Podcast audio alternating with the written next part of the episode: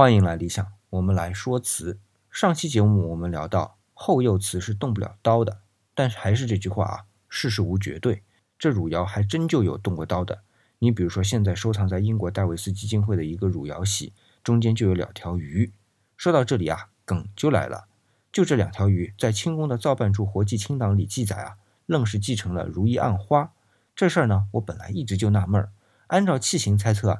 戴维斯基金会的那个和造办处的那个应该是同一件，但是书上表明的刻花，一个说是如意暗花，一个说是鱼，怎么都对不上。这里插一句啊，因为目前全世界知道的汝窑总共就那么六十七件半，那为什么是半件呢？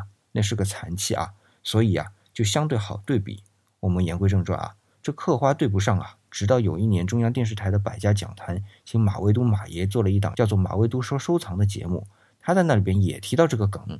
他就认为这个刻花是因为上面施了后釉，就变得非常不清晰，以至于清廷的那些太监啊，靠肉眼就分辨不清，所以在清宫的造办处活祭清档里就留下了“如意暗花”这么一说。